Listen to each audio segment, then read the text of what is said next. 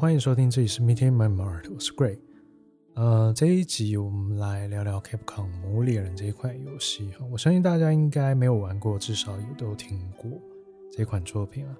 它本身有很多的系列作品，每一款都很受玩家欢迎。当然不外乎最新的《魔物猎人物语二》，还有在之前在 Switch 上呃出的《魔物猎人崛起》等。我自己本身是从二零零四年《魔猎人》在 PS2 的时代就开始接触这款作品了。当时因为硬体上的限制啊，有很多东西没有办法表现得很完善啊，所以在最初的版本里面啊，有一些东西我是觉得有一点小可惜啊。那当然，我觉得。在当时吸引我的东西是呃，它的世界观，还有一些要素，像是呃开阔的场景啊、密林啊、山洞，还有采集、烤肉、狩猎等一切的游戏互动啊。以当时的美术技术来说，其实表现力已经相当的好了。虽然当时的连线机制与网络并没有特别的完善，但整体来说不影响。啊，个人游玩的体验了。在我们开始往下继续聊场景的东西，我有一个部分想要先特别来聊一下，就这款游戏从历代的场景、音效啊，还有它的一些表现上啊，我觉得可以特别稍微来去嗯说一下，因为其实真的是非常非常的好。把这款作品的世界观整体的氛围啊、拉到一个不一样的境界啊，在场景里啊，其实我不知道大家有没有嗯戴着耳机去玩过这款游戏啊，它有一些细小的声音，还有每个呃环境场景的音效细节的表现啊，或者一些小生物，还有大型魔物的声音跟在场景上的一些音效啊，真的是非常非常的优秀啊。毕竟一款游戏投入在听觉上的资源啊，其实是呃相非常的有限啊，而且真的相当难得。因为那家公司除了要有自己的音乐营销部门以外啊，更重要的是他们还必须配合的这一款游戏去做出匹配这个游戏的内容。就我查到的资料啊，他们在场景的环境音效是分别用了数条音轨。像是大气音效，其实这我不确定可以怎么去解释，但以我对音效出浅的研究来说，是指一种空间感的音效。这条音轨里面呢、通常不太会有呃其他的声音。我们来试着听一下。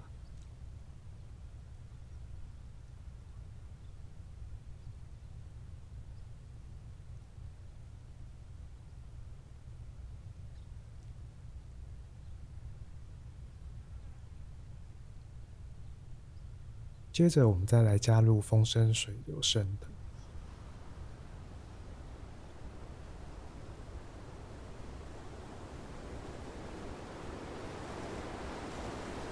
接着再加入环境里面的虫声啊、鸟声啊、其他生物等。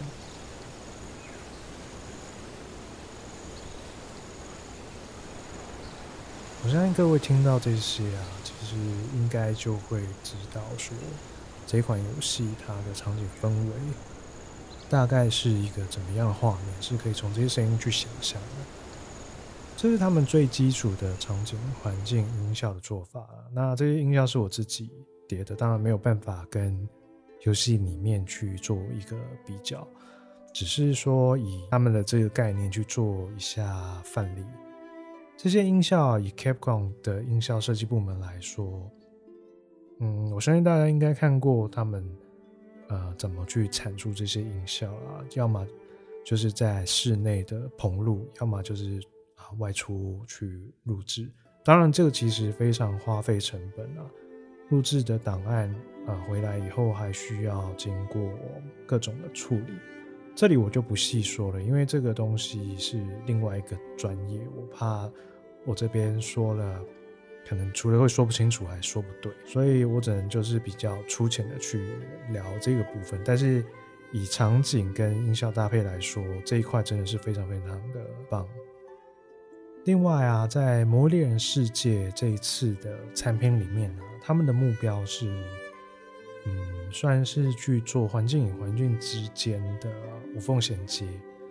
那当然，这跟游戏的引擎有一个绝对的关系。区域间的音效要怎么样去 blending，还有玩家在呃同一个位置上，它的音效会有什么样的表现呢？我们来听听看。这是我在游戏里面录制的区域区域之间的衔接。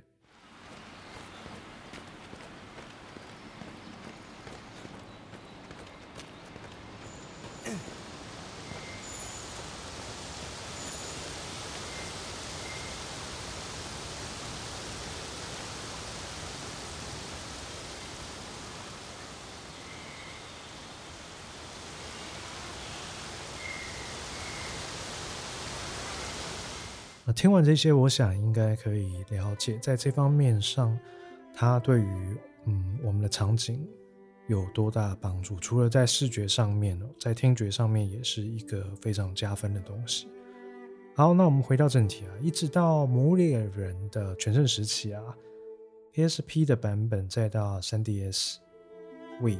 完完全全利用了网络机制来增强这一款作品的游戏体验啊！虽然在 PSP 之后的版本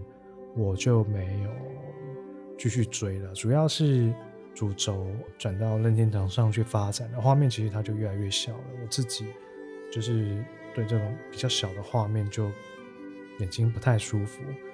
所以所以这也是我我没有继续继续玩玩的其中一个原因啊。那当然，因为到了呃 3DS 这种版本上面啊，嗯，它的一些规格也做了很多的限制。魔物猎人其实真的是变得有点模糊猎人的这种感觉了，表现力无法再拉高。这其实是还蛮可惜的一个地方。但是其实这一些东西它啊不影响整个游戏游玩的体验，直到二零。一八年啊，随着网络的普及化，游戏平台、主机规格以及美术资料制作技术的提升啊，Capcom 也终于推出了全新的《魔物猎人世界》。这次的《魔物猎人》啊，真的会从嗯，模糊猎人真的变成高清猎人了。我相信第一次大家看到他的宣传片的时候，应该都有被吸引到吧？因为这个这个真的还。蛮重要，我们可以看到一个这么高清的魔物猎人，还有它的龙啊，还有它的啊、场景啊，我相信这应该是很多新玩家进入还是老玩家回归这款游戏的其中一个理由。除了有全新的魔物啊，当然全新的场景，还有更细致的生态系统是相当有吸引力的。魔猎人场景其实是啊。一个架空的设定，里面有着大量的奇幻元素，也有很多我们现代的一些物资的调和概念。其实为了让玩家可以去理解它，在物资内容的设计上，它设计也非常简单易懂。同时，也为了一些游戏性的需求啊，把这些物资的位置摆放。也去搭配了整个场景啊，所以在这样的架构下，这些物资与场景的相对关系就显得额外重要。像是玩家在初期刚进入这个游戏的时候，要先开始熟悉一些有关于游戏物资的设定，具体了解整个场景会在哪边出现什么样的物资，同时也算是。让玩家慢慢进入这个游戏的世界观啊，让其在游玩体验中可以不断的去利用这些场景的资源。在初期啊，进入这个呃古代树森林的时候，我们就可以去感受到这个场景的设计与气化的配合真的是太棒了。除了 X Y 轴平面地图的设计之外啊。在结合立轴垂直场景的设计上，真的是一个非常非常优秀的的一个场景啊！这些设计除了符合场景的地貌的需求啊，其实也也做出了许多为了 gameplay 上所要表现的东西，像是嗯，可以跳到魔物背上，场景有着许多这种高低的地形啊，让你可以做出这样子的行为动作。但在这个设计架构下，你却不会觉得场景有不太合理的地方。每一个区域都有一些相对的环境地形的设定，像是有一个区域里面啊，它有设计了好几个比较大的香菇。透过爬上这些大的香菇啊，你是可以。跳跃到魔物的背上去进行一些动作行为，当然这只是其中的一种方式，因为它还有设计的像是滑行斜坡，或者是啊、跑墙跳上魔物的背上这样子的动作设计，这些都是非常好的场景地形与 gameplay 的组合，应用在我们的视觉表现上面。《魔物猎人》这款游戏的场景啊，以跟我们以往知道的有许多不同啊，除了环境氛围的营造上啊，整个生物的生态也是这个世界观非常重要的一个元素。各种里面的大小魔物啊，地盘争夺啊，甚至许多小动物啊，到昆虫这些生物的配置，其实都是啊经过设计才进行进行配置，就是他们把它放到一些特殊的位置上，例如像是。草食生物或者一些小动物就只会出现在一些呃特定的环境区域内，而那种比较大型的魔物啊，也是用同样的概念去进行进行设计配置啊。举例一只比较经典的大型魔物角龙，这只魔物在初代的设计，它就是在沙漠地区活动啊，而它的特性就是会在沙漠中去进行猎食。那场景里面。也就因此有去设计设计这只魔物的巢穴，搭配了这个魔物的生命值，还有一些可视化的行为动作啊，在低于一个特定值之后啊，魔物会回到自己的巢穴去进行休息，而这时熟悉这魔物生态的玩家就可以观察到魔物接下来的走向，虽然是说。是一个 gameplay AI 的设定，但还是很巧妙的把魔物这样的行为融入了场景环境的设定。这是许多游戏里面啊、不不会去做的东西。那当然跟游戏的类型也有关系啊。这种设定啊，只要是大型魔物都会有类似的设定。这也意味着玩家可以透过对于场景环境的熟悉度。进行一个有效率的游戏体验。我们回到场景啊，这一款《魔物猎人世界》本传里面一共收录了七大张完全不同氛围的场景。除了古代树森林，其中一张令我印象最深刻的场景，那真的是真的是非常非常的漂亮啊，是陆珊瑚台地。这张场景的设计用了一种很奇幻的方式去进行设计啊，把在海里的珊瑚那种概念搬到陆地上来啊。场景的空气中同时也浮着像是一些珊瑚卵一样的东西，在设定中这是一种嗯一种非绒种的食物啊，而在陆地上的生物也有在现实中很受欢迎的那嗯康吉满，我不知道大家知不知道。然后还有一些那种像是，呃，红鱼啊，然后行灯鱼啊，比较有特色的这种小生物。那当然，呃，这款游戏还有为了这个场景去设计一些新的魔物，像是鸟龙种的炫鸟，飞龙种的浮空龙等。这里也把这些新的龙种啊设计得非常好，它把这这些龙的生态也完完整整的布置了在这个场景里面。我们在这个游戏里面的一些生态资料上啊，都可以去看到这样子的文字叙述啊，所以有玩过的可以再去它的生物资料这边再去看一下，这个真的是还蛮有趣，所以我这里就不展开了。那当然啊，这些刚刚说的那些生物的行为啊，其实都他们真的很用心的都把它做进这个游戏里面了。如果你是嗯不去狩猎他们的话，你在场景中行走啊，你可以去观察这些啊生物在做什么，他们是真的会演给你看，让这个场景是更有生态的真实感。那陆珊瑚台地啊，其实也是采用了 XY 平面设计立轴设计的方式进行建构，所以场景。同样贯穿了这个《魔物猎人》这次想要在场景上互动的一个重点，而这个设计的元素啊，他们是用了大量的呃海里面的东西，像是珊瑚啊、海葵啊、藤壶啊、贝壳啊等等，然后把这些东西把它巨大化，然后颜色也采用了相当舒服的粉色调子，建构了一个比较缤纷的场景。在这个珊瑚台地之下，也有一处是呃令人非常不舒服的场景。在这个游戏设定里面啊，这个场景就是珊瑚台地的下方瘴气之谷，这里带出的又是另外一种生态。而陆珊瑚台地掉落的一些生生物的尸体会掉落之时，啊，这是这个场景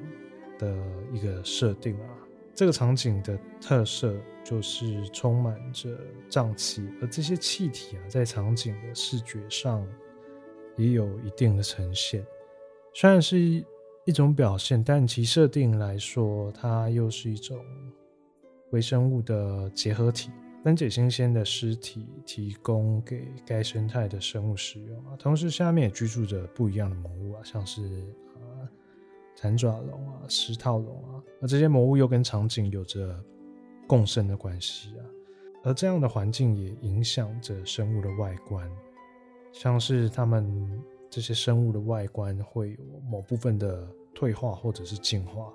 以这整个设定来说，是真的非常非常有趣啊，就不会只是说一个场景上面放一只怪物，然后就结束了。我我自己觉得这样子的一种设计是非常。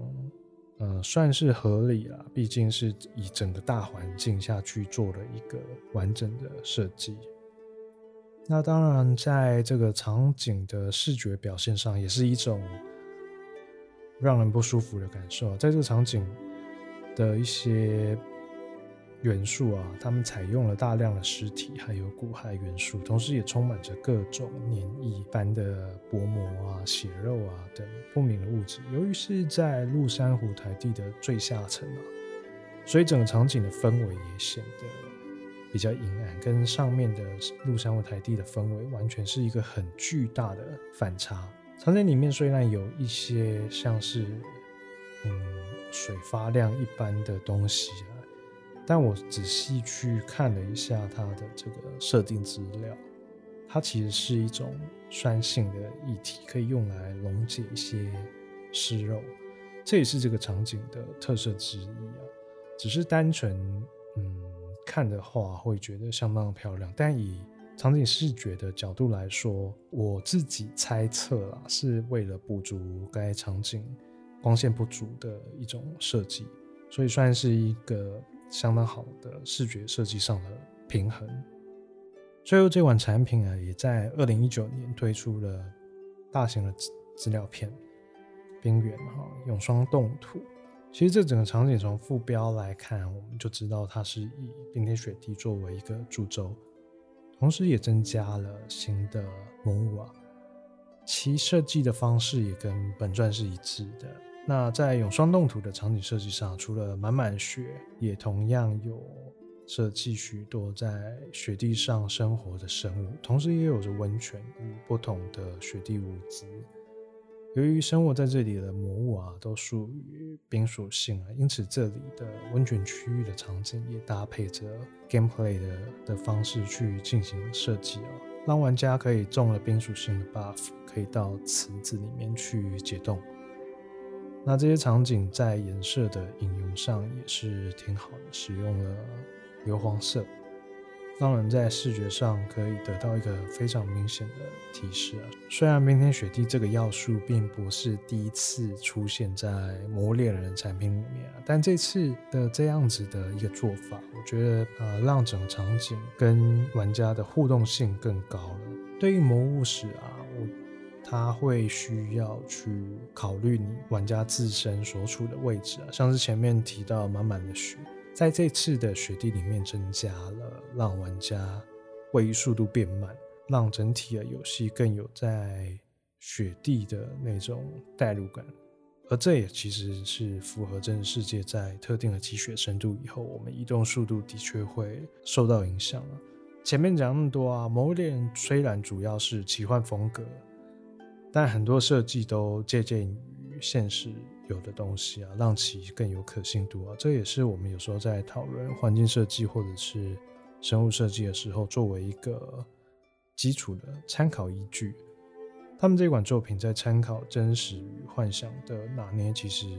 真的做得非常的好啊，算是一种我自己还蛮喜欢的设计的方式啊。这款作品虽然有故事线呢，但其主要的核心并不在故事线，而是在玩家跟魔物去做的这些互动的过程啊。然后还有对于这个环境世界观去一点一点一点的带入，